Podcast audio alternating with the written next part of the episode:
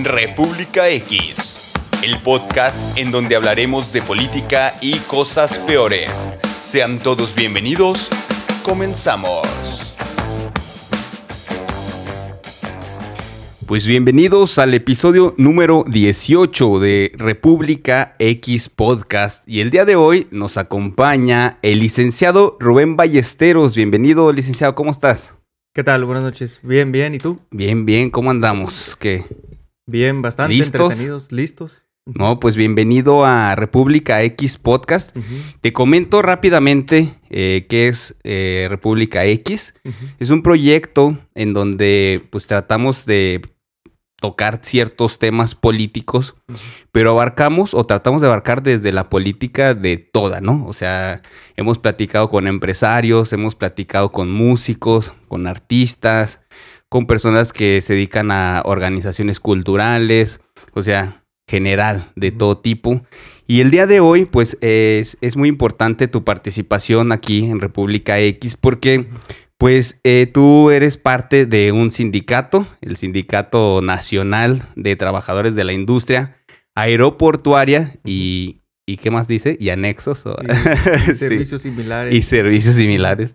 Este, y pues eh, ese es otro tipo de política, porque siempre lo digo aquí en el programa, eh, todos hacemos política desde que salimos y platicamos con el vecino, desde que nos reunimos los vecinos o, o simplemente la reunión de amigos, es hacer política en esencia. Nada más que pues la política luego ha tornado como otro, otro sentido y creemos que nada más es el tema de los gobiernos, de, de los políticos como los conocemos, de los presidentes o del presidente. Y no, pues hay muchas formas de hacer política y en este caso la tuya pues es una forma de hacer política sindical como tal, ¿no?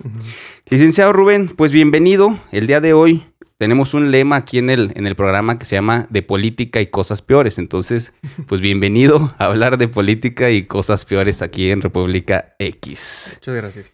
Este, por ahí, eh, licenciado, eh, tengo entendido que tienes alrededor de 14 años en el sindicato. Sí, sí, es Eh, correcto. ¿Cómo has venido participando a, a través de, del sindicato como tal? Mira, yo en el 2008 entro al aeropuerto de aquí de Durango a desempeñar un cargo de bombero. Ahí es donde al accesar me agremio automáticamente al- a, mi sindicato. Ah, empiezo a involucrarme en la, en la vida sindical, a conocer lo que era una asamblea, lo conocer lo que eran los derechos laborales de un trabajador. Eh, empiezo también a ver eh, los atropellos, las áreas de oportunidad que había dentro del, del centro laboral, a levantar la mano. Y es como en el 2013 eh, me decido a, pues a tomar la delegación. A to- tomo la delegación, levanto la mano ante las injusticias que se vivían en, en ese momento. Y pues eh, fíjate que fue muy interesante cómo se fue dando el, el proceso de selección porque eh, en un principio no iba a ser una elección de voto secreto. En ese tiempo no se, no se usaba, era, era como algo novedoso eh, a nivel sindical todo era a mano alzada de- en esos años todavía.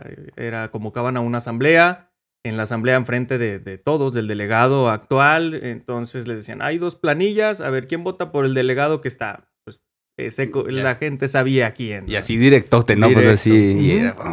Entonces, fíjate que desde ahí nosotros ya eh, introdujimos una nueva manera de, de llevar las elecciones. Fuimos la primera delegación en la historia de este, de este sindicato en que se llevaran a cabo elecciones por medio de voto secreto.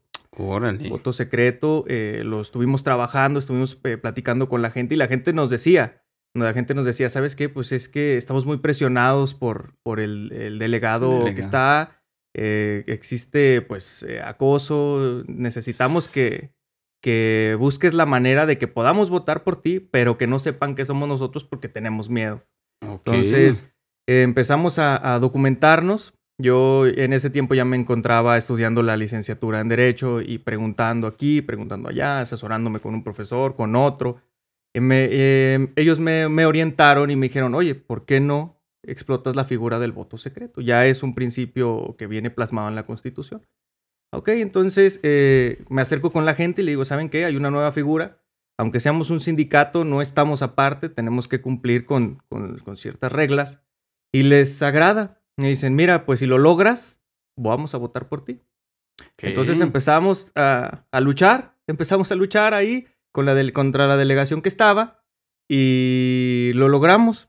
Lo logramos. En esa ocasión eh, la gente firmó un, documento donde solicitamos por medio de, del secretario, porque el, secretario nacional vino a mi asamblea, vino a mi asamblea a presidirla y le, le notificamos ahí mismo que queríamos una elección de, de esa manera. Entonces, a raíz de ahí, pues empiezo a hacer un trabajo ya sindical. Eh, duró cuatro años en la delegación de aquí de Durango, eh, al, del 2013, mayo del 2013 al 2016, en el cual en un Congreso Nacional Ordinario soy nombrado secretario de Educación del Comité Ejecutivo Nacional. Okay. Entonces, a, raíz de, ya de mi nombramiento, ya ahora vengo desempeñando un cargo, pero en el Comité Ejecutivo Nacional. En el Ejecutivo. Y ya, este, digamos, eh, eres abogado, sí. Entonces, nos faltó mencionar, es abogado y duranguense. Sí, sí. Hay, hay, que hacer mención porque el, el, sindicato, pues es un sindicato nacional, ¿no? entiendo que tiene que ver con todos los aeropuertos del país, ¿es correcto? Sí, es correcto. ¿Cuántos eh, aeropuertos ahorita más o menos eh, son? Son 62 aeropuertos, somos 3.862 agremiados al último corte del año pasado. Entonces sí, estamos prácticamente en todos los estados hay un aeropuerto y hay, hay agremiados nuestros. Ok, ahora, eh, eh, acabamos de, bueno, yo creo que todavía estamos, no terminamos de, ver el fin de la pandemia. ¿A ustedes cómo, cómo les pegó el tema de la pandemia, ya que pues eh, hubo países que cerraron fronteras, hubo países que cerraron, entiendo, los vuelos. No sé si los aeropuertos como tales los hayan cerrado o qué sucedió con ustedes durante la pandemia, cómo la vivieron. Fíjate que mucho de nuestra población sindical es gente ya de, de una edad eh, mediana alta. Tenemos gente de 40, 50, 60 años. Eh, los aeropuertos no se cerraron. No, nuestro, nuestros aeropuertos y nuestra gente trabajó durante toda la pandemia, ha seguido trabajando. Hay que mencionarlo también, eh, hubo grupos aeroportuarios que sí, en un momento no quisieron aplicar la determinación del, del presidente de mandar a la población vulnerable a sus casas, pero en, terminaron por aceptarlo y los mandaron durante, durante un tiempo, los estuvieron eh, resguardando. La gente pues dobló turnos, se, tuvimos que ceder en algunas, en algunas cosas eh, porque pues teníamos también que apoyar al patrón. Entendemos perfectamente bien la, la idea y, la posición del, del, patrón en decir, oye, eh, la gente no está volando, no me están dejando volar a Estados Unidos, no me están dejando volar a, a ciertos países de Europa. Entonces, eh, pues hay poco ingreso, entonces eh, se, apoyamos también nosotros, eh, dada esa, esa buen, buen gesto que tuvo la empresa ya con nuestros compañeros, apoyamos, la gente doblaba los turnos, apoyábamos también ahí, inclusive con unas cuestiones extras. durante la pandemia, y se la ha rifado la gente, la gente aeroportuaria, principalmente nuestros agremiados son operativos. Tenemos gente en mantenimiento, en los cuerpos de rescate y extinción de incendios, que dependiendo del grupo aeroportuario hay unos que se llaman salvamento y extinción de incendios y otros cuerpo de rescate y extinción de incendios, pero en esencia es lo mismo. La gente de las plantas de combustibles también es, nuestra gente. Tenemos gente en operaciones de aviación, en, en torre de control, son los encargados de hacer los manifiestos, de checar que, cuántos pasajeros llegan, cuántos van a salir cobrar el uso de la pista.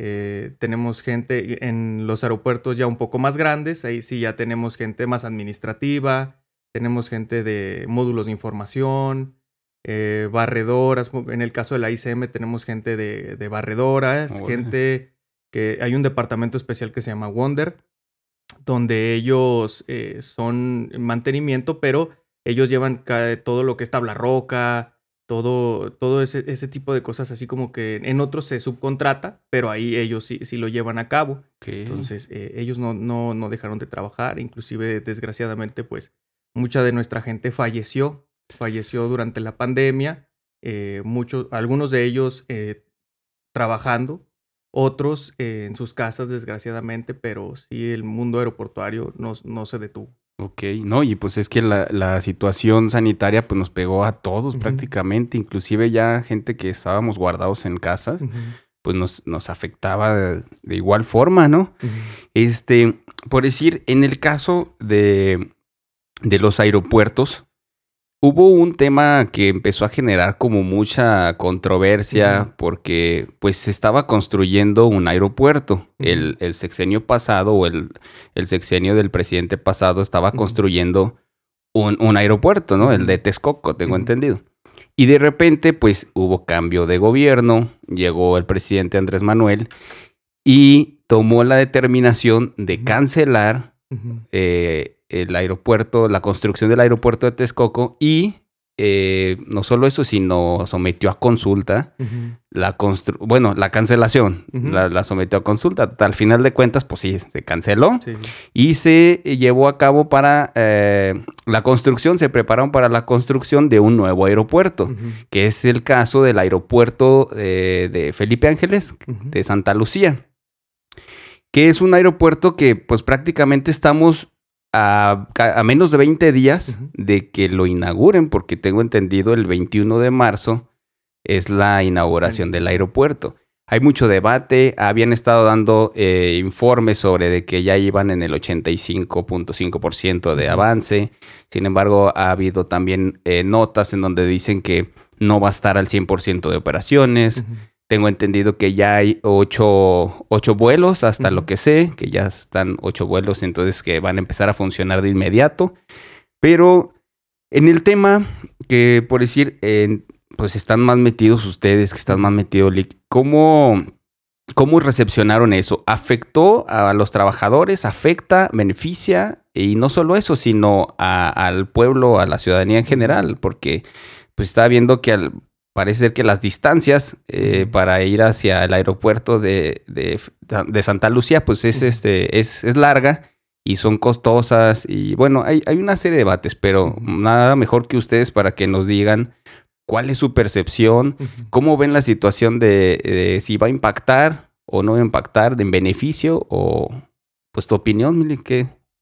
Fíjate que ese proyecto representa un reto enorme para los trabajadores aeroportuarios y no solo los operativos, sino los torreros, los capitanes.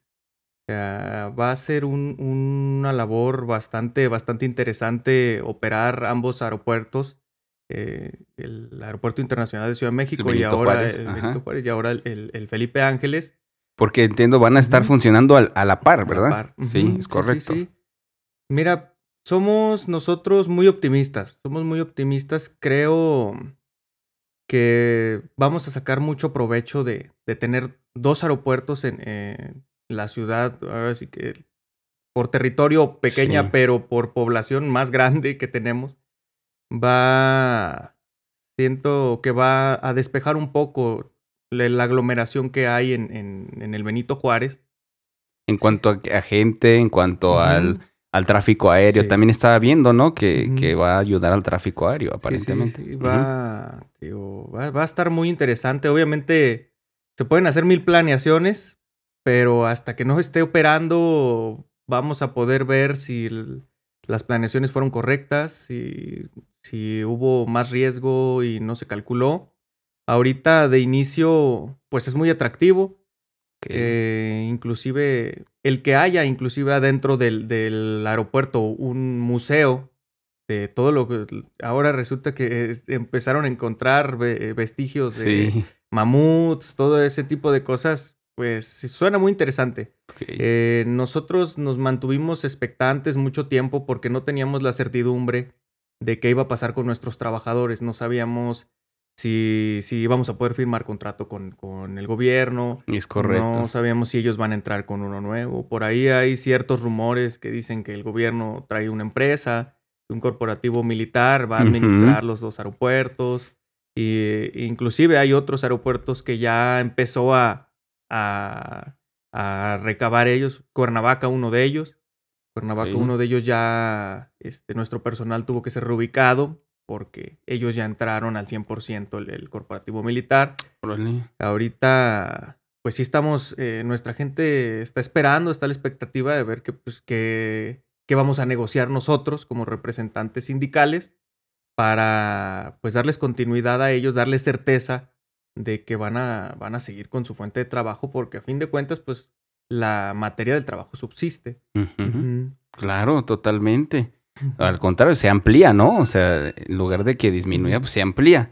Y precisamente entramos al tema de, por decir, de que parte de lo que es el trabajo o la responsabilidad o el compromiso que tiene un sindicato, pues es el de la protección de los derechos laborales de, las personas, ¿no? Entonces, en este caso, pues tendrían que entrar de inmediato a, la protección de, de, los trabajadores. Y hablando en el tema de los sindicatos, por decir, eh, yo soy abogado de profesión también, soy abogado, pero pues eh, regularmente como que la gente cree que pues eres abogado y sabes de todos los temas de abogado, ¿no? Sabes, civil, mercantil, este, laboral, este, eh, electoral. Y por decir, eh, yo me dedico más bien como que eh, más al tema electoral. Eh, obviamente estudias la carrera, te dan el tronco común de materias y todo, pero pues realmente no sabes todo. Es igual como los doctores, ¿no? Vemos un doctor y creemos que sabe todo, pero pues si te duele un pulmón, pues tienes que ir con alguien especialista en pulmones, ¿no? Si te duele el corazón, pues un especialista en el corazón, ¿no? Y dice, entonces en este caso también es muy importante eh, lo que es el derecho sindical, ¿no? El tema de los sindicatos. Y muchas veces, aunque seamos abogados, pues desconocemos pues, todo el mundo que implica lo que es el, tema sindical. Eh, en cuanto a eso, me gustaría, porque pues prácticamente yo aquí también vengo a aprender, ¿no? Y me gustaría que nos platicaras cómo es eh, el tema de los sindicatos en México, porque pues ha venido eh, durante los últimos años, creo, han venido ah, pasando una serie de cambios y pues quisiera agarrar más o menos desde el origen eh, cómo es, cómo han venido trabajando los sindicatos. ¿Qué nos puedes platicar del origen de los sindicatos? Fíjate que el sindicalismo mexicano en sus inicios siento que fue, la idea fue muy buena la idea es buena. Desgraciadamente, mm, el sindicato se ha convertido como en un cierto club de Toby. Eh, a veces eh, nosotros mismos vamos propiciando cierto tipo de, conductas que no le, no le favorecen a la, a la democracia, a, que haya alternancia. Entonces, fíjate que pues ha crecido ciertos sindicatos más que otros. Ahorita hay algo muy, muy novedoso, lo que son ya los sindicatos minoritarios, que son de cierta manera nuevos a raíz de la reforma del 2019. Es donde, donde se abre ahora sí la libre sindicalización.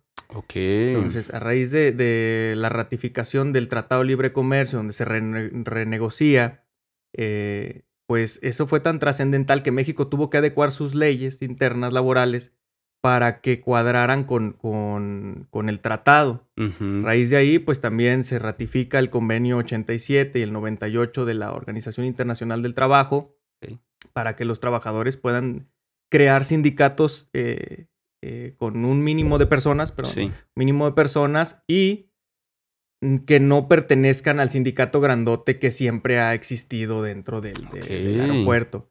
Ahora, ahí vemos también una enorme área de oportunidad porque eso nos hace a los sindicatos mayoritarios trabajar eh, eh, en, tutelarle una esfera mayor a nuestros agremiados.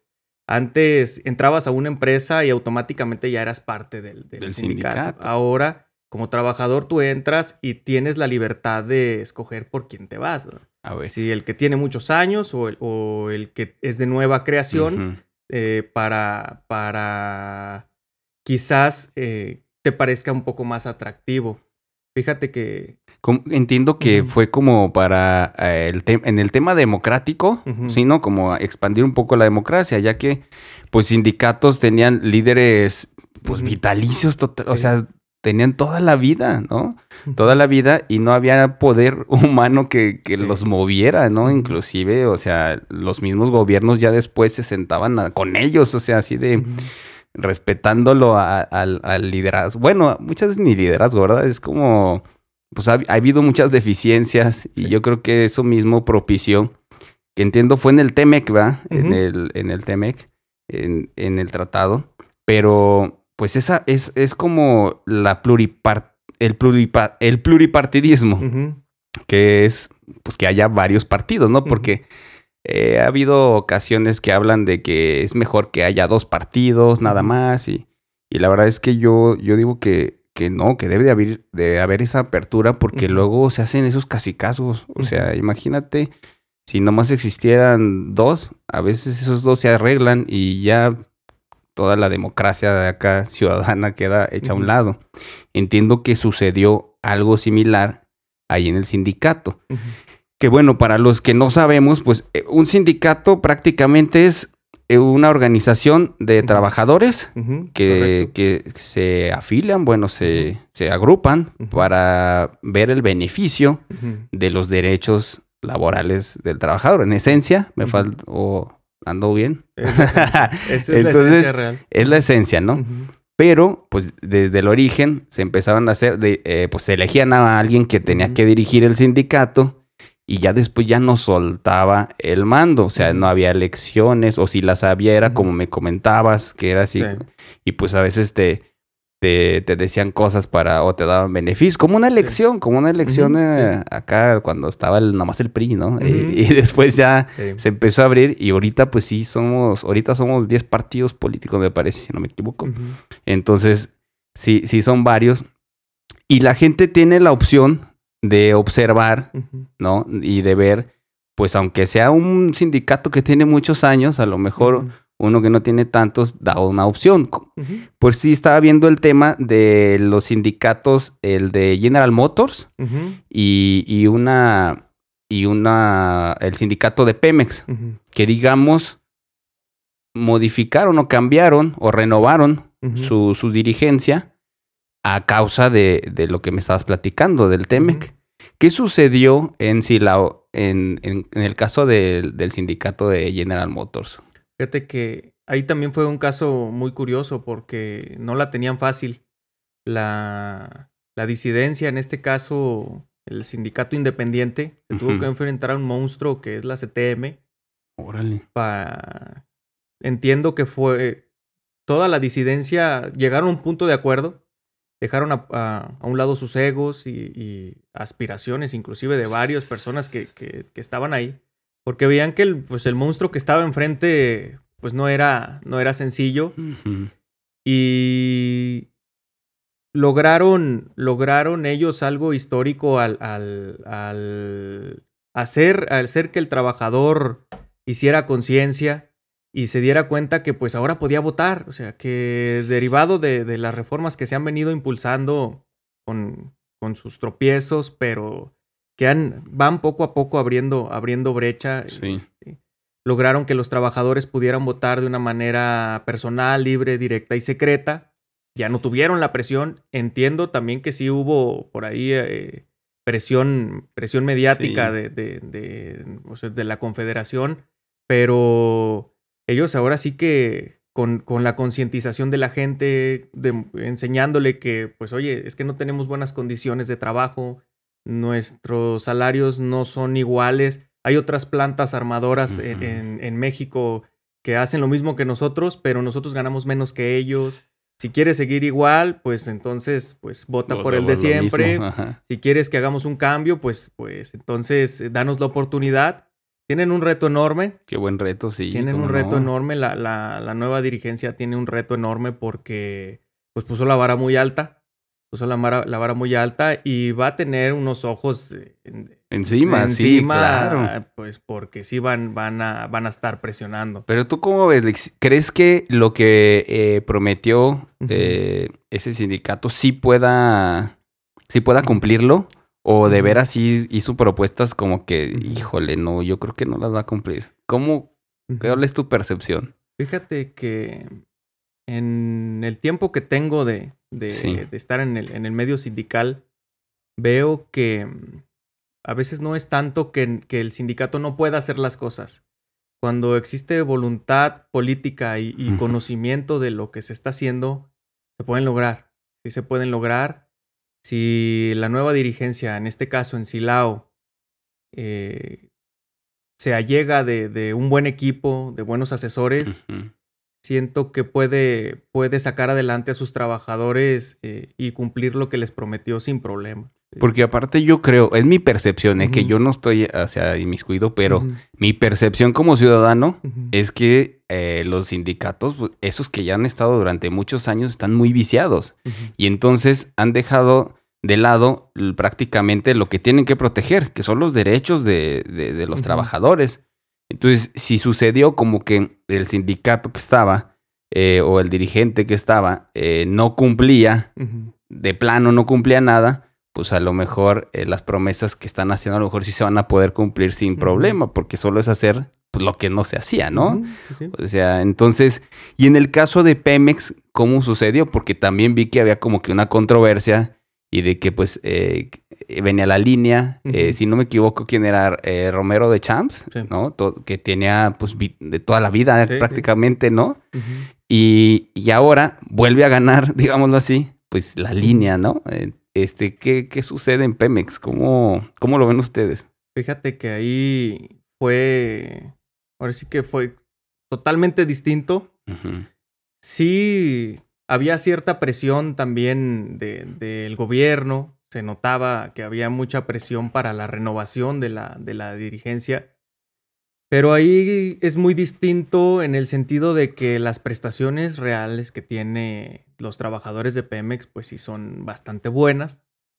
Son bastante buenas. Quizás no, no estén tan, tan abiertos al tema de democracia, al tema de la rendición de cuentas, al tema de, de, de que el trabajador pueda cuestionar ciertas cosas, pero en esencia ya en el bolsillo del trabajador, ellos pues están un poco más cobijados que lo que pasaba en Silao. En Silao pues tengo entendido que había trabajadores que al día ganaban 83 pesos aproximadamente lo que sinceramente no pasa en Pemex. Claro. Ahora sí, también sí, sí fue muy marcado que en Pemex, pues sí, la caballería y los años de experiencia de, de, del actual, bueno, ya ni actual porque dejó el, cargo, Romero Chams dejó el cargo hace algunos meses, pero, pero sí fue muy, muy marcado que, pues, toda la experiencia que tenía, pues la echaron, a, echaron toda la, carne al asador. Sí, sí. Con una votación impresionante, ¿verdad? Eh, creo que vi ochenta y tantos por ciento, ¿no? Sí, sí, fueron cuarenta y cuatro mil votos del candidato ganador contra, pues, todos los otros, ni sumándose, le, le alcanzaban a pegar. Entonces, pues, digamos que ahí, pues sí, fue un descalabro, un descalabro, pero pues se dio un pasito. Se logró que hubiera elecciones cuando menos. Cuando menos hubo elecciones y sentaron un precedente para que al tiempo de, al término de, esta dirigencia, pues pueda alguien más poder decir, oye, eh, lo que hicimos mal en la elección anterior, ahora lo vamos a pulir. Es correcto. en, entonces, en Silao votan por un cambio, digámoslo así, y en Pemex votan por la continuidad. Que efectivamente, pues si acá en Silao eh, están votando porque estaban en condiciones muy eh, deplorables, tristes o no sé. Y en el caso de Pemex, pues a lo mejor vieron que la oposición, no recuerdo, no vi quién era la oposición, pero digo, a lo mejor no vieron que no, pues, no, no iba a poder, ¿no? O continuar o sostener. Que aquí es la importancia también de del trabajo que se va haciendo, ¿no? Con los agremiados, con, con parte de, de, de, lo que uno va forjando, vaya.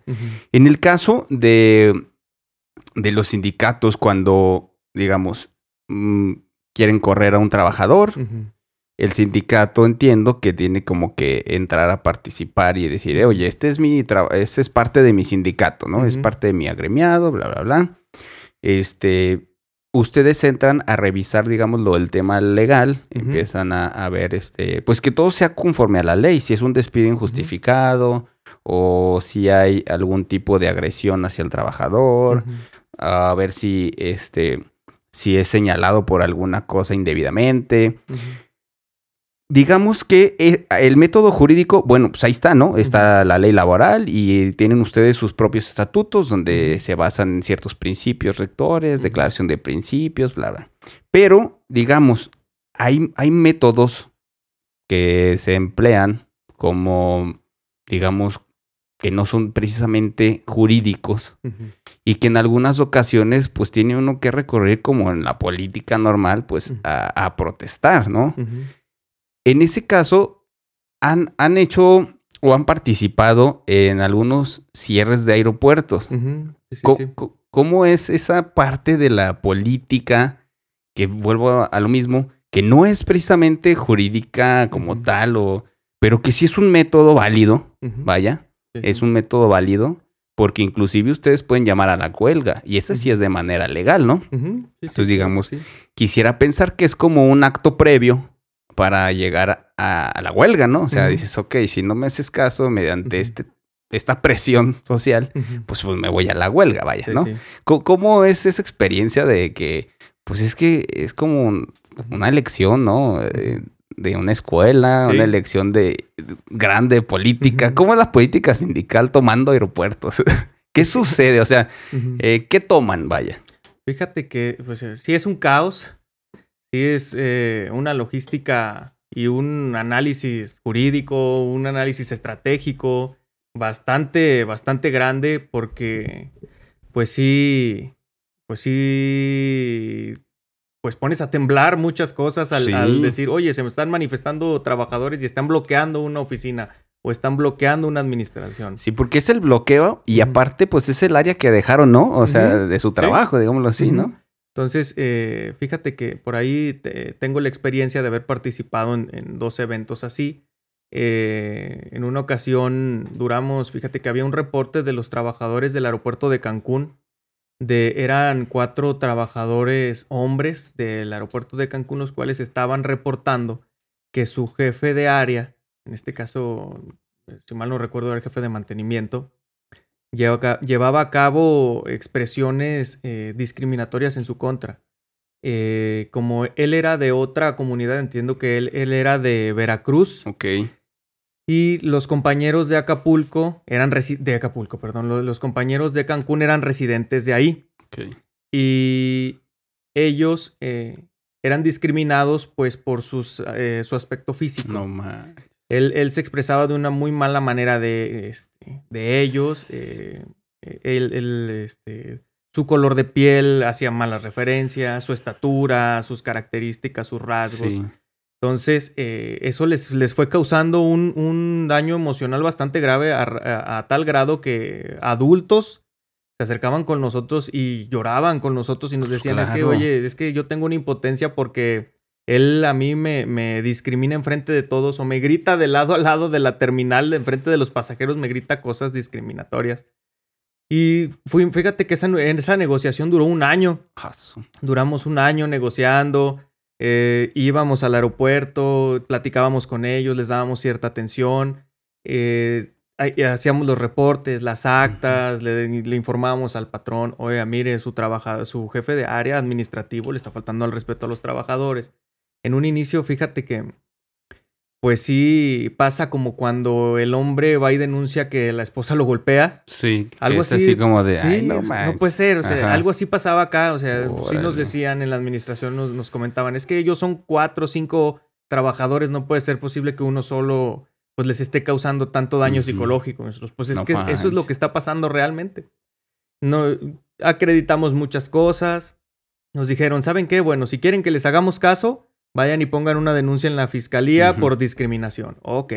Duramos ahí también bastante tiempo acompañando a los trabajadores. Personalmente estuve con ellos ahí con el Ministerio Público impulsando porque eh, no es algo que se persiga este, de oficio, entonces tú tienes que irlo impulsando. Claro. Estuvimos ahí, declararon cada uno, pusimos la denuncia, acreditamos, ya fuimos con la denuncia con el patrón y dijimos, mire, aquí está la Aquí está. denuncia, sí es cierto. Aún y con eso, minimizaron otra vez. No, es que este, ellos están exagerando. Entonces, es- continuamos la negociación, el estira y afloja, en- y hasta que sí llegó un punto en el que dijimos, pues ya no más. Sí, Y agotamos, agotamos el canal del diálogo. Sí. No se puede con esta empresa, no, que no, no quede por nosotros, ya acreditamos todo. Inclusive se hizo an- anterior a, a la toma de, de- de la, de la administración de ese, del aeropuerto de Cancún. Hicimos una asamblea donde se invitó al director general, fue el secretario de nuestro sindicato. Estuvieron ahí las personas y quedamos de acuerdo. ¿Saben qué? Miren, vamos a ya cada quien por la paz, este, Sí. dense la mano, no vuelve a pasar. Y, y quedaron de acuerdo que si volvía a pasar, pues los, lo- la persona que infringiera, pues Sí. se iba a ir, ¿verdad? Claro. Pues cosa que no, no funcionó. En este caso, el, el trabajador administrativo seguía hostigando a nuestros compañeros y nuestros compañeros sí ya nos decían, oigan, es que ya o sea, llego a mi casa y eh, ya mi esposa ya me dice, o sea, tengo problemas con ella Claro, no porque ve mi frustración, ya no quiero ir a trabajar. Entonces, y- Exacto. y, o sea, fue cuando sí tomamos ya la determinación de decir, ¿sabes qué? No, ya se agotó el canal del diálogo. Entonces, El jurídico ahí va, lento. Sí. O sea, como, sí, sí, luego lo hacen. Lo ¿no? tomaron a broma, eh, te digo, porque pues realmente sí la fiscalía dijo, pues sí, yo sigo investigando, sigo investigando, tráiganme pruebas, tráiganme pruebas, pero pues esos trámites Sí, también. o no, sea. no, pues claro. Y un día, este, sí, pues nos convocan a ciertos, ciertos secretarios, los que, los que somos más de confianza, nos convocan, empezamos a hacer el plan. eh, ahora sí que como en las manifestaciones, ¿sabes qué? Bueno, tú tu bolita te vas para allá, tú tu bolita te vas para acá, les caemos en la madrugada, que no, que no hay administrativos. Y tengan, caímos en, en- en la mañana. El aeropuerto de Cancún tiene unas oficinas centrales de, del grupo aeroportuario. Pues caímos y bloqueamos. De cierta manera no fue tanto, ¿eh? Ajá. Lo bloqueamos eh, las 6 de la mañana, 5 de la mañana. Llegamos ya con pancartas, todos los compañeros secretarios, eh, trabajadores que estaban descansando. Sí. En ese momento no, tomamos la determinación de no involucrar a los que estaban trabajando para no desproteger la operación. Dijimos, bueno, vamos, vamos por partes. Entonces, eh, esto tiene que ser, este reclamo tiene que ser gradual. En este, primero vamos a, a reclamarle a la empresa. Si vemos que no tenemos auge en nuestro reclamo, pues entonces sí tendremos que tomar otras determinaciones. Anduvimos en las cuatro terminales que tiene el aeropuerto de Cancún con las pancartas, gritando y eh, los pasajeros se acercaban y, oigan, ¿qué pasó? No, pues es que estamos protestando porque los, compañeros tienen abuso por parte de los, de los administrativos. La Policía Federal se acercó también manches. cuando vieron que, que el movimiento era un movimiento contra la empresa. Dijeron, ¿saben qué? Nosotros no nos vamos a meter. Eh, ahorita, pues ustedes están haciendo un movimiento, Sí. pero es pues contra la empresa, no están afectando a los, a los usuarios. Y de hecho, ese, eh, esa era nuestra idea. O sea, nosotros como primera etapa, pues no teníamos Claro. por qué afectar, pero queríamos que la gente se diera cuenta Sí. que realmente había abusos dentro del aeropuerto y que pues no nos estaban atendiendo. Entonces duramos de las 5 de la mañana como a las 3 de la tarde y se resolvió el problema. se resolvió. De hecho, inclusive estando ahí nosotros, eh, como que los secretarios de este, los que siempre dimos la cara por el, por el comité, eh, hubo actos también de hostigamiento en, en ese momento. eh. Llegó una supuesta eh, apoderada legal de la empresa con un, con un notario. se- Ah, Sí, llega A y "Eh, yo, soy, que- yo soy el notario y sí, a ver, sí, pues, por favor acredítese, señor notario. No, es que este, mi acreditación está dentro del edificio. Ah, caray, pero pues usted viene su notaría, oiga. Y eh, bueno, este, no, vamos a ingresar. No, pues es que no pueden ingresar. Pues aquí estamos nosotros. Ah, entonces nos niegan el acceso. No, no se lo negamos, pero aquí estamos parados nosotros. Bueno, entonces sí puedo pasar o no puedo pasar. Pues si puede pasar por, eh, por encima de todos nosotros, Pues, pues, eh, pásele. No, entonces su manifestación no es pacífica. No, pues es que nosotros no estamos haciendo actos violentos. Y empieza así como que eh, a la palabrería y Sí. querer dar la vuelta y total se hicieron los indignados. Dijeron, bueno, como entonces ustedes nos están bloqueando el acceso, vamos a tomar otras medidas. Nosotros, pues adelante. Sin problema. Estamos- nosotros estamos aquí paraditos. Libre eh, manifestación. sí, gritando este, que hay abusos con nuestras pancartas. Y pues ustedes hagan lo que quieran. Pues entonces, no fue tanto. En seis horas, cinco horas ya teníamos resuelto el problema que durante un año minimizaron, Sí. nos hicieron esperar. Y entonces, digo, desgraciadamente tuvimos que llegar a eso. Sí. En esa ocasión, digo, otra de las que también más recuerdo es en el aeropuerto de, de Ciudad de México. Por ahí eh, a los compañeros eh, les estaban retrasando el pago de, de horas extras, eh, no les había llegado un bono, una tarjeta de Navidad que les debieron de haber entregado a principios de diciembre, ya estábamos eh, a febrero y todavía no les llegaba.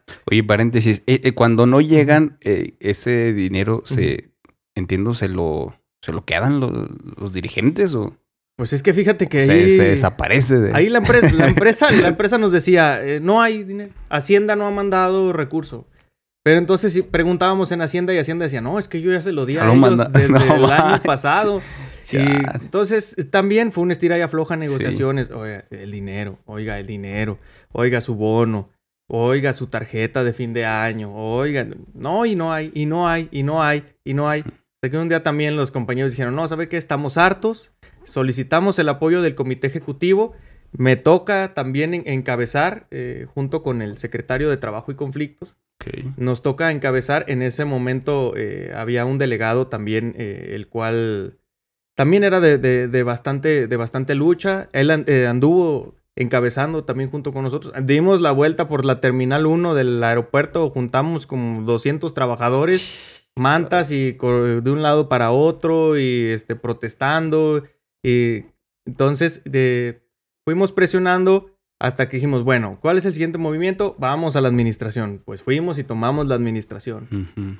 En dos horas ya teníamos solucionado. En ese, en ese día logramos más plazas para el cuerpo de bomberos. no Logramos que, le- que les pagaran su tiempo extra. En ese mismo momento, nos, me acuerdo que nos decían ahí los directivos, no, pues denos la facilidad, miren, eh, mañana nos comprometemos y nosotros, no, no, es que esto es ahorita, Ya. si no, no liberamos administración. No, pero es que, no, o sea, es que, miren, el sentir de los trabajadores, ustedes ahí los tienen afuera. Estábamos en una oficinita y los trabajadores de afuera gritando y pegándole a la puerta y nosotros, eh, cálmense, no nos dejan escuchar.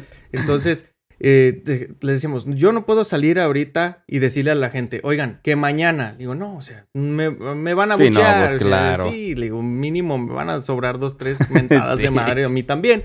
Dijimos, esto se soluciona ahorita. Hagan las llamadas que tengan que hacer porque si no, no les vamos a liberar la administración y es el primer paso. Porque ahí podemos salir a Boulevard, a- ahí afuera del- de la Terminal 1 y pues, todos conocemos el desastre que se hace cada vez que alguien hace una manifestación ahí fuera de la T1. ¿eh? Entonces empezamos a presionar, a presionar. Hablábamos a nuestra dirigencia y nos, y nos decía, no aflojen, y no aflojen, porque pues siempre este, las manifestaciones las hemos encabezado los secretarios. Nuestro secretario nacional, pues, eh, él eh, se mantenía, se mantenía mm, institucional en las oficinas del comité ejecutivo y nosotros, pues, en campo.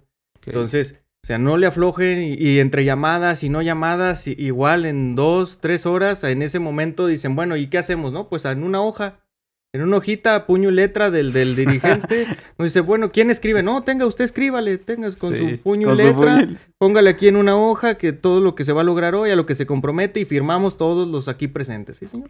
Firmamos todos, salimos con los compañeros le dijimos, miren, aquí tenemos el acuerdo, se les va a pagar tal día, a- a- va a haber más plazas y, y, digo, solamente, desgraciadamente a veces tiene uno que llegar a esas acciones y, y por eso a veces dice, no, es que son muy grillos, no, es que son conflictivos. Pero si la base trabajadora mm, agacha las orejas, pues... sí. Exactamente. Ujú. Es correcto. Sí, sí. Sí, yo creo que están catalogados, o sea, hablas de sindicato y están Ujú. catalogados así, ¿no? Como grillos, o sea, Ujú, total, sí, y sí, sí. toman carreteras y todo. Pero yo creo que es necesario, o sea, si efectivamente no quiere decir que se brinquen los procedimientos legales, lo que pasa es que también los procesos legales luego puta, se tardan miles de años y, uh, pues, de aquí a que Sí. suceda, ¿no? Y luego, pues aparte, entiendo que cuando de repente como que un liderazgo o un dirigente, como en el caso de los sindicatos que han sido vitalicios o que duran mucho tiempo, tengo la percepción de que de repente pues dejan de observar realmente el- la, la necesidad de, de los trabajadores.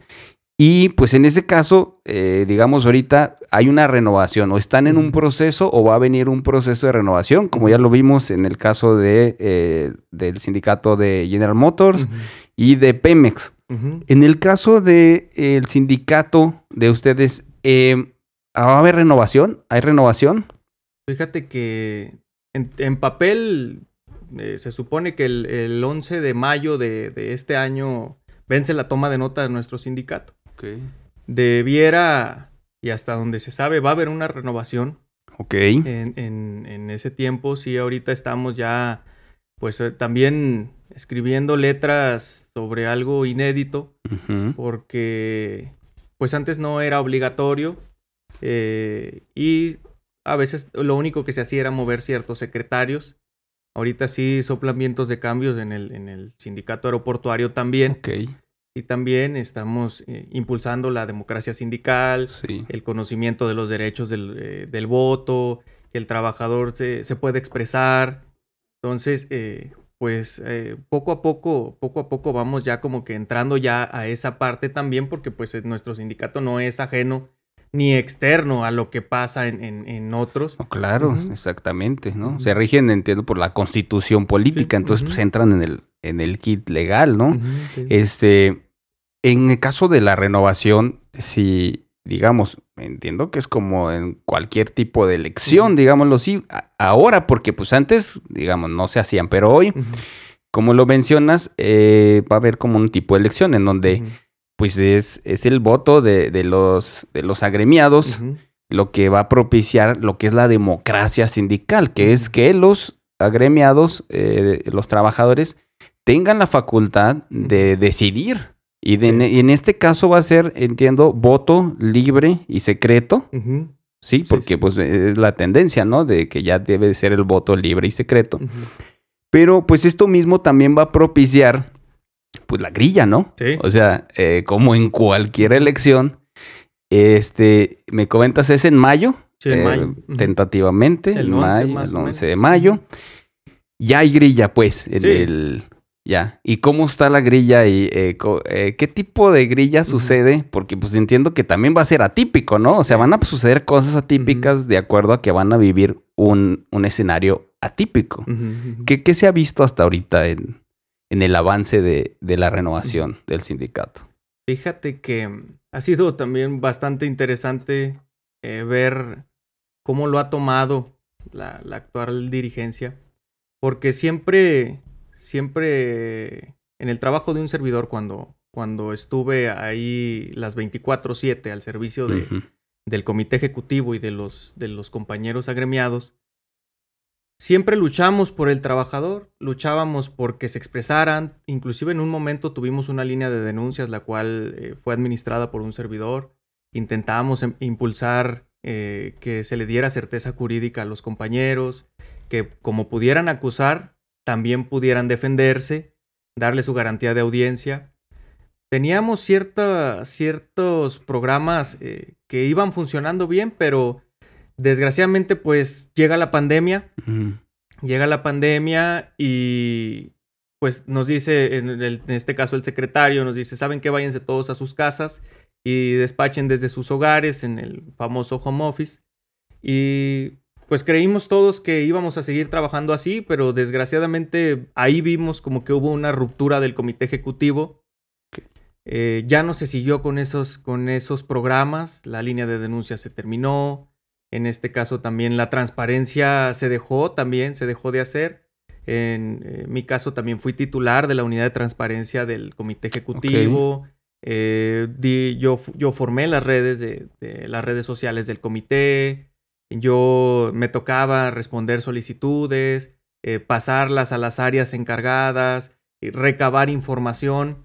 Y es de repente también ahí como que empieza, empieza cierto, cierto roce porque ven que la unidad de transparencia empieza como que a crecer un poco y a recabar ba- mucha información dentro del comité. Entonces, Llega la pandemia y a mí, pues, me vengo a Durango y me dicen, ¿sabes qué? Pues para que no sea tanta carga, entrega. Entrega esa, la unidad de transparencia, Mm. entrega las redes eh, y de todo lo que tú hacías, pues ya, este, entrégaselo por favor aquí a, a- a la Secretaría Nacional. Ah, Ok. entonces ya lo entregamos y es cuando empezamos ahora sí como que varios secretarios a decir, bueno, y, y entonces ahora qué hacemos, ¿no? Pues esperen y esperen y esperen. Entonces, antes, antes, antes de eso también que este, sí quisiera eh, puntualizar, en el 2019 Ujú. por ahí firmamos una, una reforma en nuestro estatuto porque pues, la, la- la reforma eh, es el primero de mayo del 2019, entra en vigor, nos dan un tiempo a los sindicatos y pues a nosotros se nos iba corriendo el, el término y un día también nos, nos llaman y nos dicen, oigan, ya no tienen más tiempo, tienen que venir a hacer una modificación. Entonces hacemos la modificación que a partir de esa fecha de noviembre del 2019, Ujú. las próximas elecciones de nuestro sindicato iban a ser ya democráticas.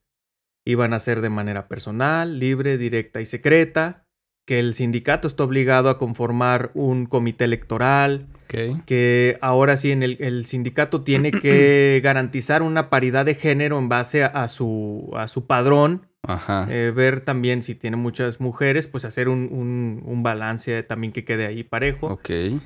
Ah, también otra cosa novedosa que, que- que se inició a partir de ahí era la rendición de cuentas, que el sindicato estaba obligado a mínimo cada seis meses rendir cuentas de las propiedades que tengan posesión y en propiedad eh, para que la gente sepa qué, qué es lo que se hace, qué- en qué se gastan las cuotas sindicales, a dónde se destina cada peso, cuánto gasta, cuánto gasta en sus giras el secretario, cuánto gasta en sus giras los secretarios si, si vamos a hacer alguna actividad. Entonces, eh, se, yo dejo eso también en, en, en 2019, yo lo dejo, lo dejo hecho porque yo también era apoderado legal del, del Comité Ejecutivo Sí. Nacional y como que se queda en pausa, se queda en pausa, eh, se vienen ciertos cambios, empiezo a ver también así como que cierto, cierto distanciamiento porque un servidor siempre manifestó su interés de ser secretario nacional. Ok. En el momento en el que hubiera la oportunidad, Sí. claro. Y a raíz, el año pasado también que eh, nuestro secretario informa a la asamblea que él eh, ya se iba a retirar. Se iba a retirar, entonces eh, es cuando se empieza a mover por, eh, pues las corrientes por varios lados, eh, quién se va a quedar, a quién van a nombrar, eh, qué, qué va a pasar con nosotros. Y eh, es cuando abiertamente nosotros ya manifestamos pues, que tenemos el interés de, de participar en la elección, que cumplir con los requisitos, Cumplir. Que querem- no queremos desestabilizar al sindicato, lo único que queremos pues es que se nos dé la oportunidad de participar. Claro, totalmente. Y es donde nos topamos con pared, desgraciadamente.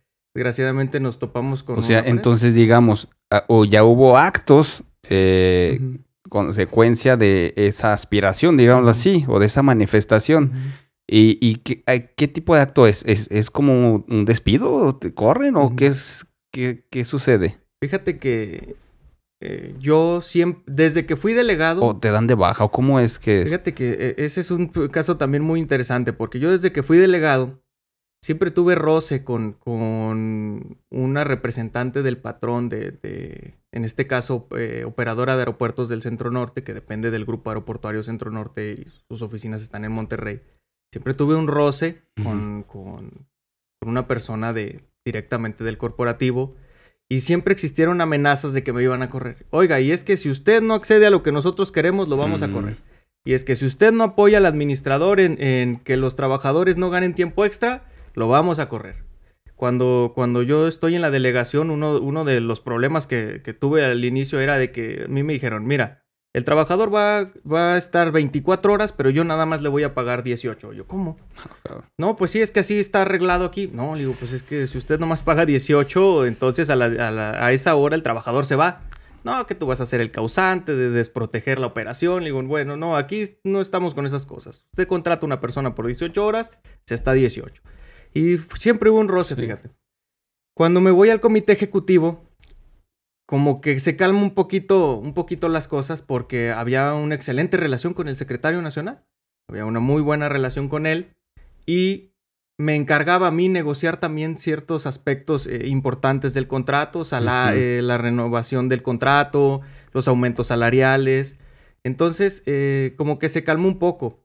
Pero a raíz de ya abrirme con el secretario, eh, eh, directamente con él, porque antes de, de cualquier cosa, yo Sí. dije, bueno, vamos a seguir la línea de mando y por el respeto a la investidura eh, del secretario nacional, yo acudo primero con él. Digo, señor secretario, mire, mi- tengo la intención, ya lo habíamos comentado, y lo único que quiero es que me dé la oportunidad de participar. Se molesta bastante, se molesta, Oh. él, él- él inclusive él me dice, no, mira, es que no te das cuenta que con eso vas a poner en peligro a tu familia y te pones en peligro tú. Y yo, "Ah, caray. Digo, bueno, digo, pues es algo que pues tendré que, tendré que valorar, algo que pues es un riesgo que voy a correr, pues porque es un proyecto que yo tengo desde que tomé la, el cargo de, de secretario de educación, es una aspiración que tengo.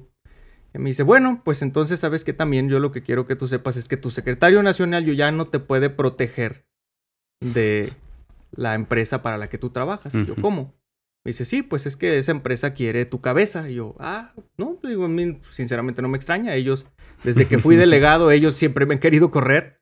O sea, porque nunca hemos comulgado con, con los abusos y el autoritarismo, el intervencionismo que siempre ha habido claro. por parte de, la- de esa empresa, de, de esa persona en particular, eh, la coordinadora de- capital humano.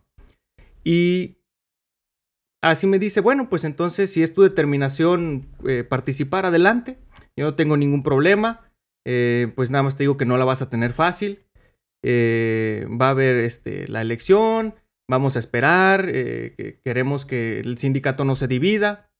En efecto, yo le manifiesto que comparto su idea. no, no debemos de, de buscar desestabilizar al sindicato. Al contrario, si pudiéramos unirnos y preguntarle a la gente qué es lo que quiere y qué candidato cumple con las mejores características, pues, pues mucho mejor. ¿verdad? Democracia sindical, cabrón. Es que ya cambiaron las cosas. Es que ya no son como antes, ¿no? Sí, sí. Es correcto. Aquí lo, lo curioso es que 11 horas después de esa plática que yo tengo con el secretario, la persona de Capital Humano de Monterrey ya me estaba haciendo una llamada de que asistiera al aeropuerto de aquí de Durango porque quería platicar unas cosas conmigo. Me- inclusive así, así me citaron ellos, me dicen, oye, ¿sabes qué? Queremos hablar unas cosas contigo, este, te invitamos a una reunión al aeropuerto. Yo, pues obviamente ya, ya dije, "Oh, Ya, ya. Dije, desgraciadamente. No creí que fuera a pasar, pero pues sí lo estaba viviendo. Asisto y me, me salen con la, con la idea y me dicen ahí mismo, oiga, ¿sabe qué es que es deseo de nosotros terminar la relación laboral con usted? Y yo, ¿cómo? Sí, es que ya no queremos este, tener relación con usted. Le digo, bueno, aquí hay dos cosas. Una, pues yo soy secretario del Comité Ejecutivo Nacional en funciones hasta mayo del 2022 Ujú. ustedes me dieron una licencia.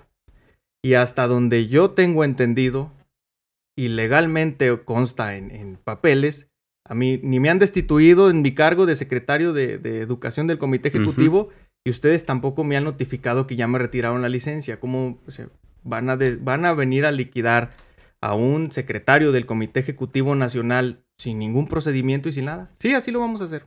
Bueno. Digo, pues, este. No estoy de acuerdo, eh, pero entiendo perfectamente bien la parte que ustedes están jugando.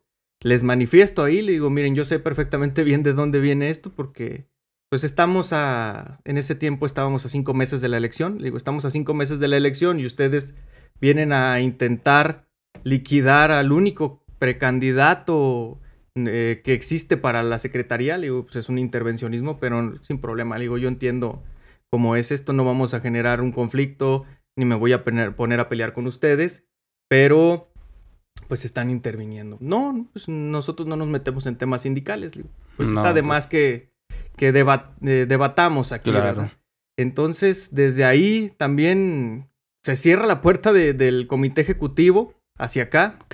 Se cierra la puerta, ya empezamos a tener también ciertos bloqueos. No se me permite hacer mi, mi función de secretario de educación. Ahora que ya no llevaba yo a cabo todas las demás actividades que, que el secretario eh, me tenía entretenido haciendo, eh, que supervisando una secretaría, eh, en este caso, trabajo y conflictos, o que ayudando en la protesta de, de, de Cancún, o que interviniendo en la, en la demanda de la protesta, o que apoyando a otro delegado, o que asesorando lo del INAI. Entonces, una vez que ya no tengo e, esas distracciones, digo, bueno, entonces sabe que, señor secretario, le notifico al, al, secretario que voy a llevar a cabo mis funciones porque no tengo ya otra encomienda uh -huh. de su parte, porque el estatuto sí le da la facultad de, de darle a los secretarios eh, ciertas tareas ciertas específicas, tareas, uh, distintas a su nombramiento. Sí. Entonces, eh, también ahí viene un bloqueo. Me dicen, no, no te van a dejar. O sea, ni siquiera tus funciones como no. tal, de uh -huh. secretario de educación del comité. Ajá. Y fíjate que también ahí fue muy curioso porque realmente... Perdón, sin, sin tema, sin ninguna intervención legal, o sea, sin ningún mandato legal que no. establezca que no puedes realizarlas, vaya. No, okay. no. De hecho, nosotros eh, fuimos como que intentando echar a andar la máquina, porque el, el, que pudiera autorizar o negar la salida de los secretarios del comité ejecutivo es el presidente del Consejo Nacional de Vigilancia. El, en este caso, él se desempeña como delegado del aeropuerto de Guadalajara compañero juvenal. Eh, yo voy y me persono con él, le, le, presento un escrito y le digo, oye, vengo porque necesito que me autorices o me niegues la salida a los aeropuertos a realizar mis funciones, eh, que en este caso es eh, realizar estudios y programas detectando las necesidades de los compañeros agremiados uh -huh. en cuanto a capacitación, en cuanto a temas sindicales, en cuanto a temas laborales. Y me recibe y me dice, pues déjame valorarlo. Al secretario nacional también le giro un oficio y a él únicamente le informo que voy a salir porque también estatutariamente pues el secretario nacional no, no tuviera esa, esa, eh, esa facultad de decir eh, te quedas o si va, vas o no vas, ¿verdad? Él eh, le notificamos porque necesitábamos su apoyo económico necesitábamos el recurso pues para poder visitar como nos lo ha dado en otras ocasiones. Sí. Y pues esperamos, esperamos un tiempo, esperamos 20 días y, y, no había respuesta. Entonces empezamos también como que a impulsar, impulsar, impulsar y de repente sí nos dan un, un rotundo cortón y nos dicen, no, ¿sabes qué? No hay apoyo. No. Y ahora me salen después con la, con la magnífica... Es que tú ya no eres secretario de educación. No manches. ¿Cómo? Pues, ¿En qué momento me han notificado? Exacto. Yo fui electo en un, con, en un Congreso Nacional Ordinario en, el, en mayo del 2016 en la ciudad de Mazatlán. Y hasta ahorita no se ha hecho otro Congreso Nacional Ordinario en el cual se convoque. Claro, o sea, legalmente. Uh -huh. Legalmente. Por ahí hubo un, un, Congreso Nacional Extraordinario en el cual se dieron de baja a ciertas personas en el 2017. Pero yo sigo, sigo siendo secretario de educación y hasta ahorita, hasta la fecha, pues, sigo apareciendo en la toma de nota del comité ejecutivo como secretario. Entonces. ¿Eso fue cuándo? ¿Qué fecha más o menos? Eso fue en. todo, eh, de noviembre para acá han ido sucediendo todo ese tipo de, de, cosas, entre que sí me dicen, entre que no me niegan, entre todo ese. Todo. Te pregunto porque vi un, un video. Uh -huh en donde el, el secretario general eh, daba como un mensaje uh -huh. de Navidad, ¿no? Año Nuevo. Que más bien yo, yo, sí, yo ajeno, uh -huh. yo lo vi y luego decía algo así como, cuiden sus trabajos y cosas así. Entonces yo dije, oh, qué, qué, qué, qué, frío mensaje de Navidad, sí. ¿no? De Año Nuevo, así, hey, cuiden sus jales porque...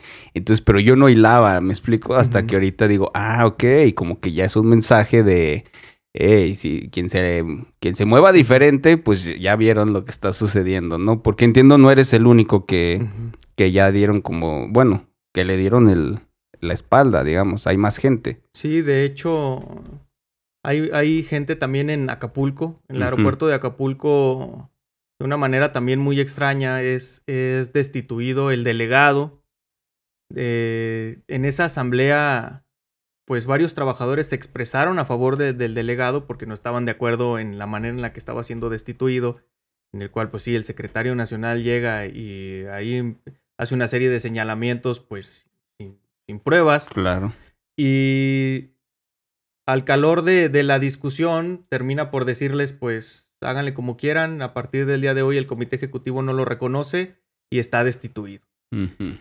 Se hace la discusión, varios trabajadores apoyan al delegado pero pues sí se, sí se tomó nota de quiénes eran los trabajadores que, que estaban en contra del secretario, ¿verdad? Porque sí. también hay que reconocerlo, tuvieron bastante valor eh, los trabajadores de, Acapulco al, confrontar al, secretario nacional en, esa asamblea.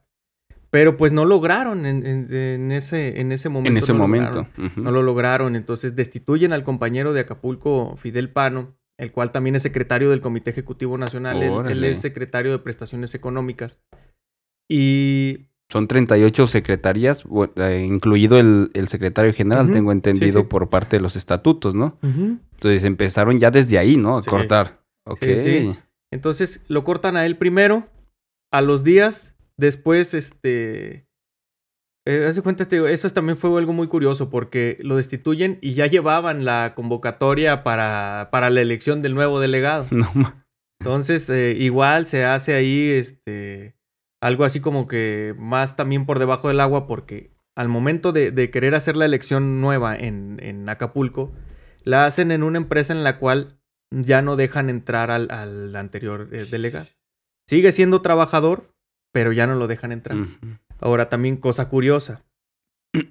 al, al, compañero este, delegado le dicen, ¿sabes qué? Mira, pues nada más te vamos a quitar, pero sigue trabajando. En este caso, el compañero por sus años en la empresa y, por todo lo que había venido desempeñando, él, él, él tenía plaza en, las dos empresas que existen en el aeropuerto. Entonces le dicen, ¿sabes qué? Mira, eh, ya no seas delegado, pero sigue trabajando sin, para las dos empresas sin problema. Pues al día, los días le llega su liquidación de una. Y le dicen, bueno, mira, no, no, no, es, que estabas infringiendo la ley al tener doble plaza. Dices, bueno, oye, no, son, no es la misma empresa, pero va, te la compro. A los días le hablan y le dicen, oiga, tampoco va a trabajar en esta. Ahora, entonces le, cortan la cabeza en las dos empresas. Y es donde ya el, compañero sí dice, oye, no, pues es que pues ya es demasiado. Inclusive el compañero nos relata, por ahí tenemos una entrevista también con él, donde él sí nos relata que él estuvo a punto de firmar su, segunda liquidación. Ok. Porque sí, pues fue un golpe anímico bastante fuerte que tengo entendido que eh, el compañero Fidel Pano, que, delegado de Acapulco, tiene una relación muy cercana al secretario nacional también. Fue un golpe anímico muy fuerte. Y él, él sí nos ha comentado que él sí iba a firmar porque pues eh, su duelo era bastante. Pero que en el momento que iba a firmar se da cuenta que le marcan a, a, la persona que estaba ahí, representante del patrón, para pedirle información de tres trabajadores que lo habían apoyado en la asamblea. Y él le pregunta, oye, ¿qué, este, ¿qué quieren de ellos? No, pues es que resulta que pues, les van a, los van a liquidar también. ¿Cómo? ¿Por qué? No, pues es que es una orden de, del el, comité ejecutivo está pidiendo la liquidación de ellos tres. Entonces el compañero es cuando se acerca y dice, oye, no, pues necesito que alguien me ayude, que alguien me apoye, porque pues esto no puede ser. Totalmente. Aparte, bueno, yo creo que es una actividad y es una acción en contra de los propios estatutos que los rigen a ustedes. O sea, se supone que se agremian pues para protegerse, ¿no? y, en este caso, pues ciertas acciones ya se ven como todo lo contrario, ¿no? Como, una afectación directa, que en lugar de que te protejan, te están afectando directamente. Pero a ver, eh, vaya, esas digamos ya son acciones que eh, se desencadenaron a causa de una manifestación, ¿no? Porque pues legalmente no tienen ninguna, o sea, no están ustedes infringiendo nada, eh, desarrollan su trabajo, cumplen con lo que es su trabajo, ¿no? Este, ¿qué, ¿qué, sigue después de esto, Lick? Fíjate que después de eso cortan a tres trabajadores del aeropuerto de Cancún. A los días le pasa también a un compañero en la ciudad de Tuxtla. El compañero también es, era el delegado de, la ciudad de Tuxtla. Él, a él le pasa también inclusive hasta de una manera un poco más deshonrosa todavía porque él se da cuenta que ya no forma parte del, ni del comité, ni del sindicato, ni, ni del aeropuerto porque cuando se quiere presentar a trabajar, se presenta a trabajar y dice, no, es que usted ya no puede entrar porque ya no trabaja aquí. Entonces también dice, oye, pero ¿cómo? Si yo soy el delegado. No, no sabe que tenemos instrucciones de que usted ya no trabaja aquí. No manches. Entonces él empieza también a solicitar como que el, apoyo y nos comenta, oye, este, pues a quién me arrimo. Él intentó, él, eh, nos ha relatado que él, intentó comunicarse con la, con la dirigencia nacional, nunca lo atendieron.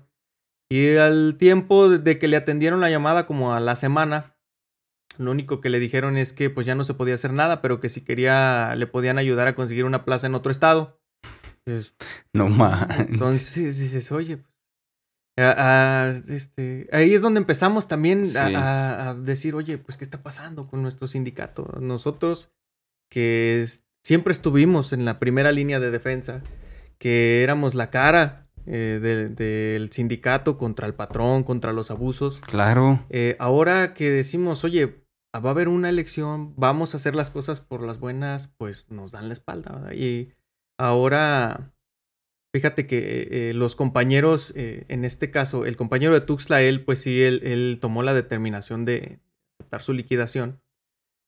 Pero los compañeros de Acapulco no.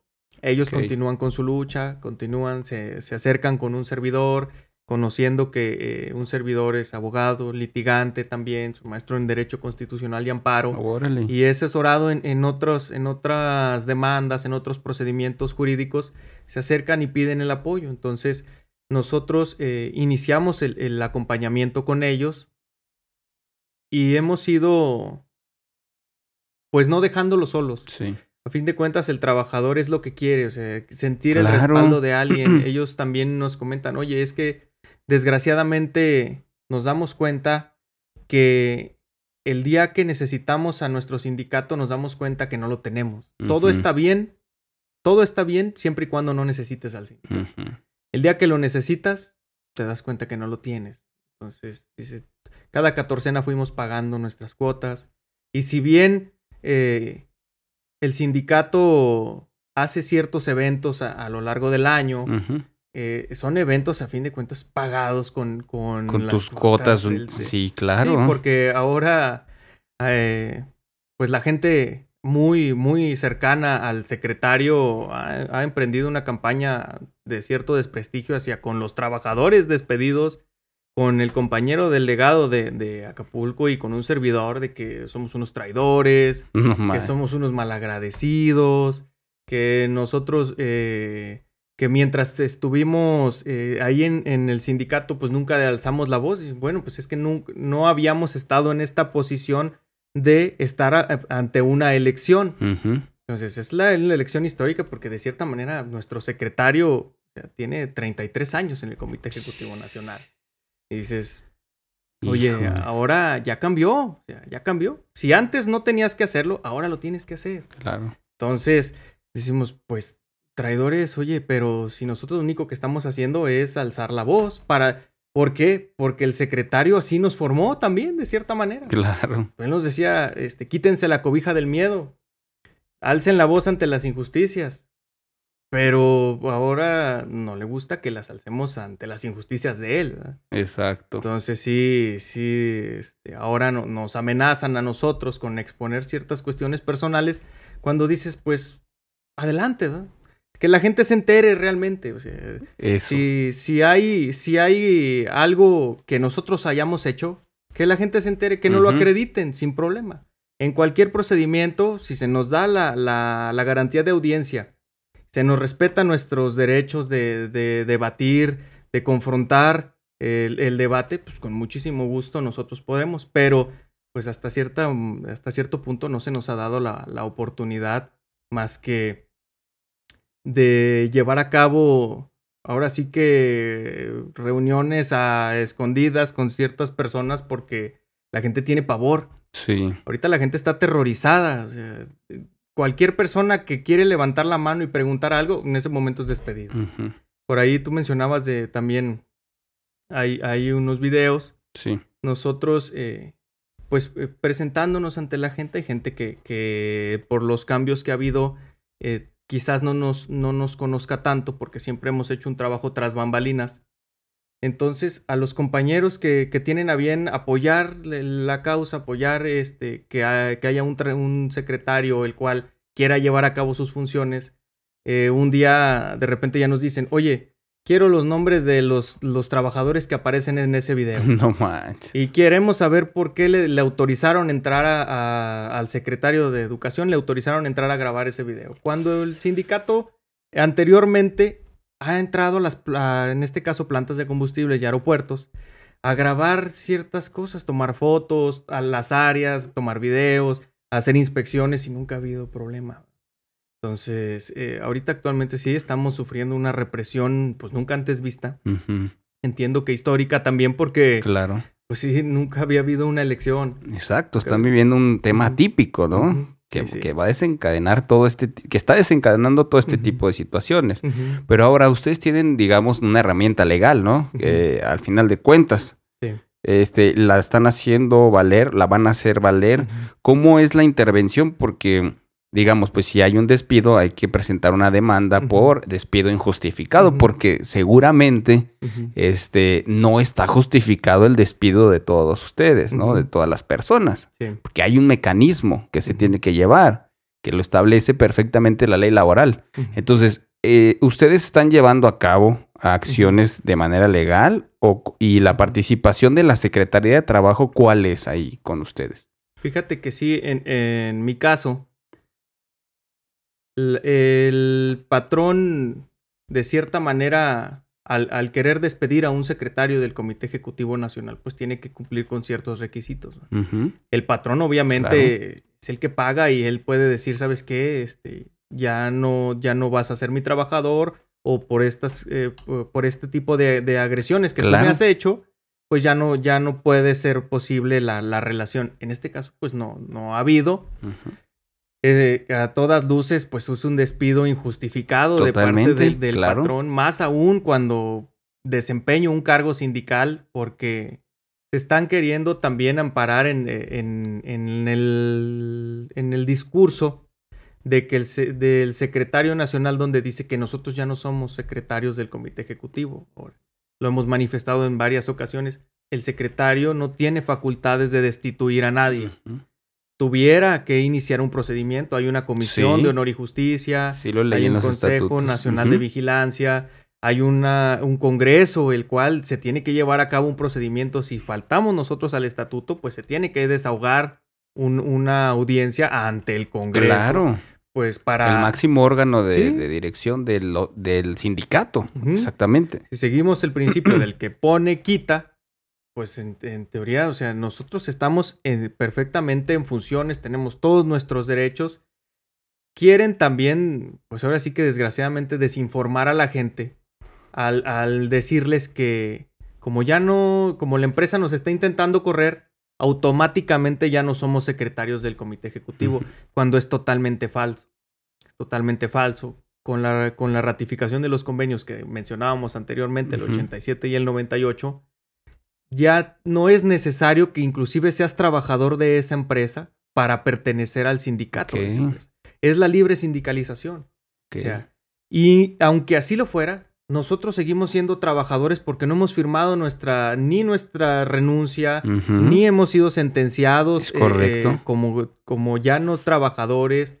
O sea, las prerrogativas y los derechos laborales no se pierden con el intento del despido del patrón. Es, es lo que lo que ellos están mal informándole a la gente. Hasta que haya un laudo, una sentencia. Exactamente, Ah, exactamente. correcto. Entonces, y inclusive si el laudo no nos, no nos favoreciera o la sentencia no nos favoreciera, nosotros tenemos todavía la figura del amparo. Claro. El juez federal eh, tiene que entrar al estudio del fondo del asunto para Es ver si se nos respetaron la- eh, nuestros derechos, si nuestra, eh, el procedimiento sindical se llevó a cabo, si estábamos en funciones, si no. Entonces, digo, nosotros eh, estamos demandando a eh, que cada quien en sus respectivos estados a las empresas. Se no estamos teniendo acercamientos con el Centro Federal de Conciliación y Registro Laboral porque pues se está actuando arbitrariamente contra nosotros por nuestro mismo sindicato. En mi caso, yo no fui defendido por mi sindicato ni por mi secretario, porque aun y cuando yo sea secretario del comité ejecutivo, yo sea eh, profesionista, sea, sea abogado y yo tenga los conocimientos, pues yo también tengo derechos. También tengo derechos sindicales y tampoco me los están respetando. Mi sindicato Exacto. pues nunca se ha presentado. Eh, en el caso de los compañeros de Acapulco tampoco. En el caso del compañero de Tuxtla menos. Entonces, eh, inclusive a- hace fue una semana volvieron a liquidar otros tres trabajadores del aeropuerto de Acapulco que comulgaban con el, el delegado que fue injustamente destituido. Ellos fueron manipulados también para que fueron presionados para que firmaran su, su, liquidación. Eh, fueron convocados de una manera totalmente eh, eh, engañosa. Los, convocaron con el pretexto de ir a una capacitación en línea. Y resulta que la única persona que estaba en línea era esta persona de, capital humano, la cual ha venido cobijando todos los abusos del secretario nacional.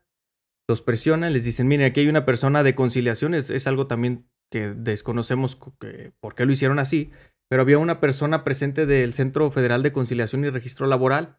Y entre la presión de uno, de otro, el desconocimiento del, delegado que acaban de nombrar, porque pues es un delegado nuevo y no, no, no sabe de estos temas, le toca, pues, le toca una papa muy caliente. Porque pues están liquidando a sus compañeros y él no sabe qué hacer y entre que quiere quedar bien con el secretario nacional y quiere defender a sus compañeros, pues no supo qué hacer y total, pues los compañeros firmaron, fueron tres, tres jefes de turno de bomberos. Y ellos eh, se acercan también, pues sacados de onda, dice, es que nosotros pensamos que, era legal. No, pues es que cómo va a ser legal.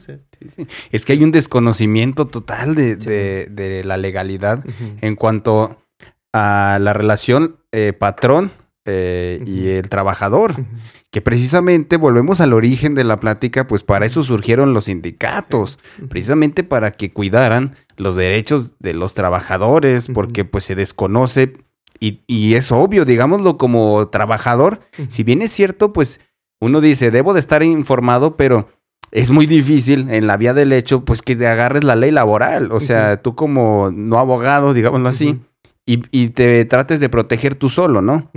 o simplemente eh, si te llegan a correr, contratar un abogado que te puede costar eh, pues, algo de dinero, ¿no? Entonces, eh, dicho eso, ahora el sindicato pues ya está como turbulento, ¿no? Y no sé, yo lo veo desde afuera, pero digamos, viene la renovación, o sea, ese es, digamos, es un hecho.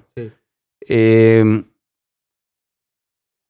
digamos, ahora sí que ¿Tienes aspiraciones para seguir trabajando dentro del sindicato? Para participar en la renovación del mismo, seguir luchando como lo has venido haciendo por los derechos de los trabajadores, inclusive, pues como lo has manifestado, ¿no? Eh, fuera de todas las amenazas y demás que has tenido y que yo creo puedan seguir habiendo, pues estás en la disposición firme o en algún momento te vas a tambalear o qué onda. Fíjate que lejos de las aspiraciones personales que, que yo pueda tener, soy valiente en el sentido de perseguir la democracia, de defender la causa. Yo no estoy de acuerdo con el abuso que, que, estamos sufriendo los compañeros agremiados. No puede ser posible que en, el, en pleno 2022 nadie tenga el derecho a expresarse. Ni los compañeros de Acapulco, ni los compañeros de Durango, ni los compañeros de Tuxtla. Eh, no puede ser posible que vivamos todavía en ese autoritarismo. Nuestros compañeros eh, delegados, eh, ellos inclusive están aterrados también, tienen miedo de vernos, nos, nos, lo han comentado.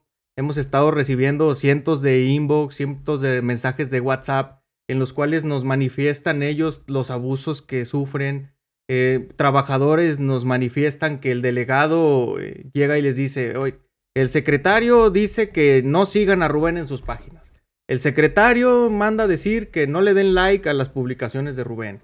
Y el secretario manda decir que ya saben quién es el que les da like a las publicaciones de Rubén. Y tienen una lista de quién interactúa en la página de Rubén.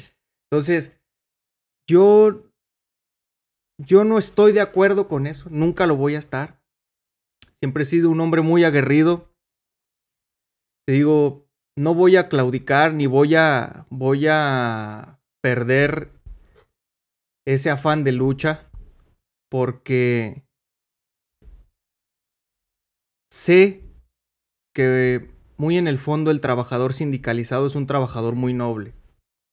Es un trabajador que se levanta todos los días, que deja su familia, que pasa la mayor parte del tiempo en el aeropuerto. Muchos de nuestros compañeros eh, tienen turnos de 24 horas por 48 de descanso y a eso si le sumas, si le toca trabajar otra jornada, entonces trabajan 48 y descansan 24. Entonces prácticamente pasan más tiempo ahí adentro. No es mi, mi, afán desestabilizar al sindicato ni convocar a una rebelión, al contrario, siempre lo he manifestado.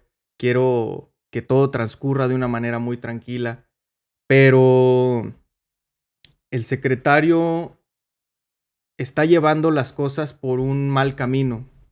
Está convirtiendo esto en una, en una guerra, en un circo mediático entre que él hace unas afirmaciones y nosotros eh, queremos trabajar. Entonces, no hay algo específico. Nosotros em, eh, estamos ya en, en, pláticas con la Secretaría del Trabajo porque queremos que volteen a ver al sindicato queremos que volteen a ver lo que está pasando porque estamos seguros que no es legal. No, no se está respetando los derechos de nadie.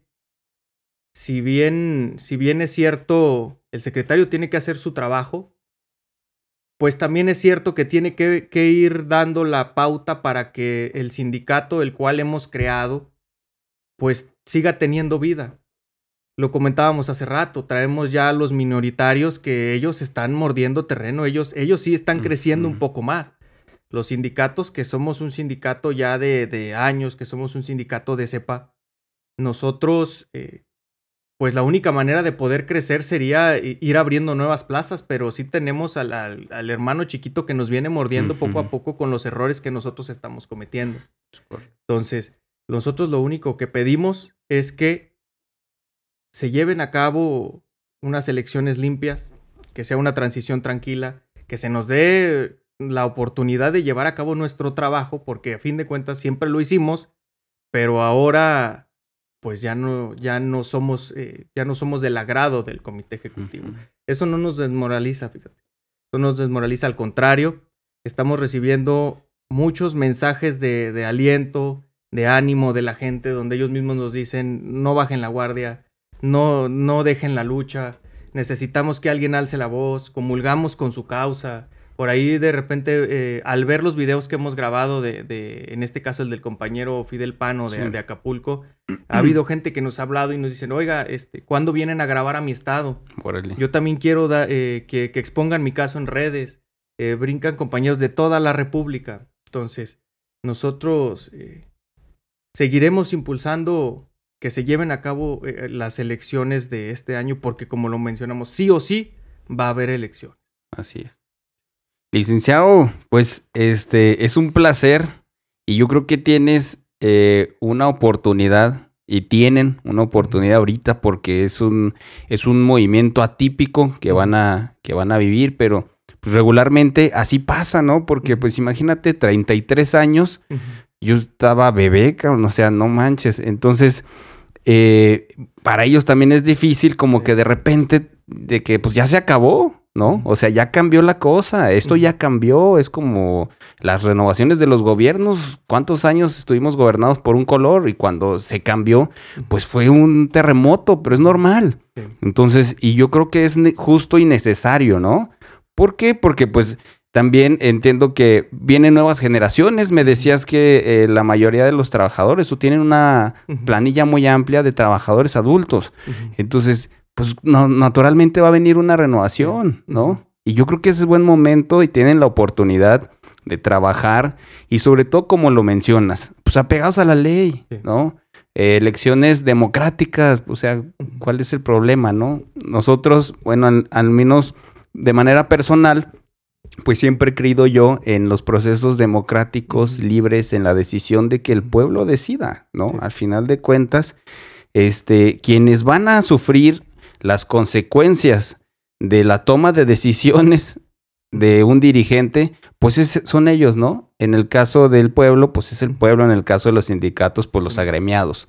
Entonces yo creo que tienen en sus manos una oportunidad eh, es el momento de que después, cuando pase el tiempo, cuenten la historia, síganla contando de que pues fue cuando se hizo ese cambio, esa renovación y esperemos este que pues cumplan con sus objetivos, licenciado.